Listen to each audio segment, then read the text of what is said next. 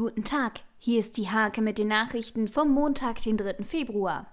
Archäologen haben die Grabung im Gewerbegebiet in Lemke beendet. Sie sind dort auf Urnen, Werkzeuge und Münzen der vergangenen 5000 Jahre gestoßen.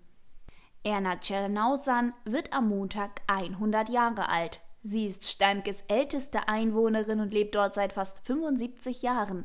Neben vielen anderen Verwandten gratuliert auch Urenkel Jan Niklas.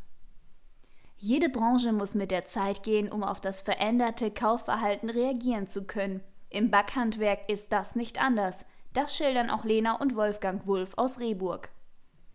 Ab sofort dürfen sich die Bezirksliga-Fußballer des SVBE Steimke über die Dienste von Luis Zimmermann freuen. Der flexible Mann vom SV Husum wagt den Schritt von der Kreis in die Bezirksliga.